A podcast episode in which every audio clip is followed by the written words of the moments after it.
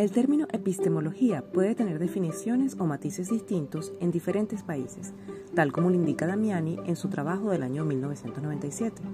Y también puede significar cosas distintas para diversos autores, según indica Jaramillo en su trabajo del año 2003.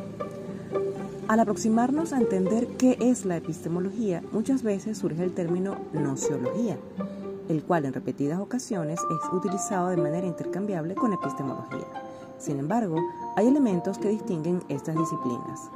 La epistemología es la rama de la filosofía que se ocupa de los procesos filosóficos en torno a la teoría del conocimiento, particularmente del conocimiento científico. Por otra parte, la nociología es la disciplina que se enfoca en el estudio del origen y los límites del conocimiento, pero no de los conocimientos en sí mismos. Volviendo al tema de interés de este texto, habría que decir que antes de la investigación está la epistemología.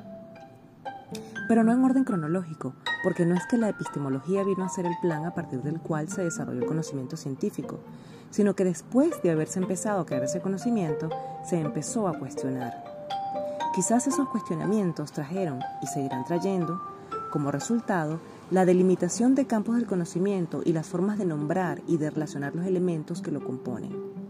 La epistemología la concibo como una intervención que debería ser constante en el desarrollo de la ciencia, refiriéndome con la palabra ciencia a cualquier disciplina que estudie un área determinada del conocimiento.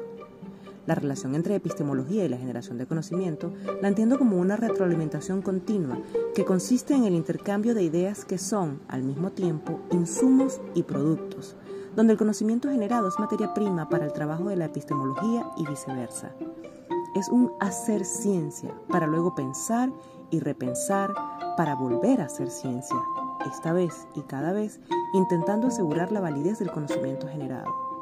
Quiero destacar muy especialmente el valor del lenguaje en todos estos procesos, ya que la conceptualización, la definición de criterios, la caracterización de métodos y procesos, así como el establecer coherencia entre ellos, está todo mediado por el lenguaje.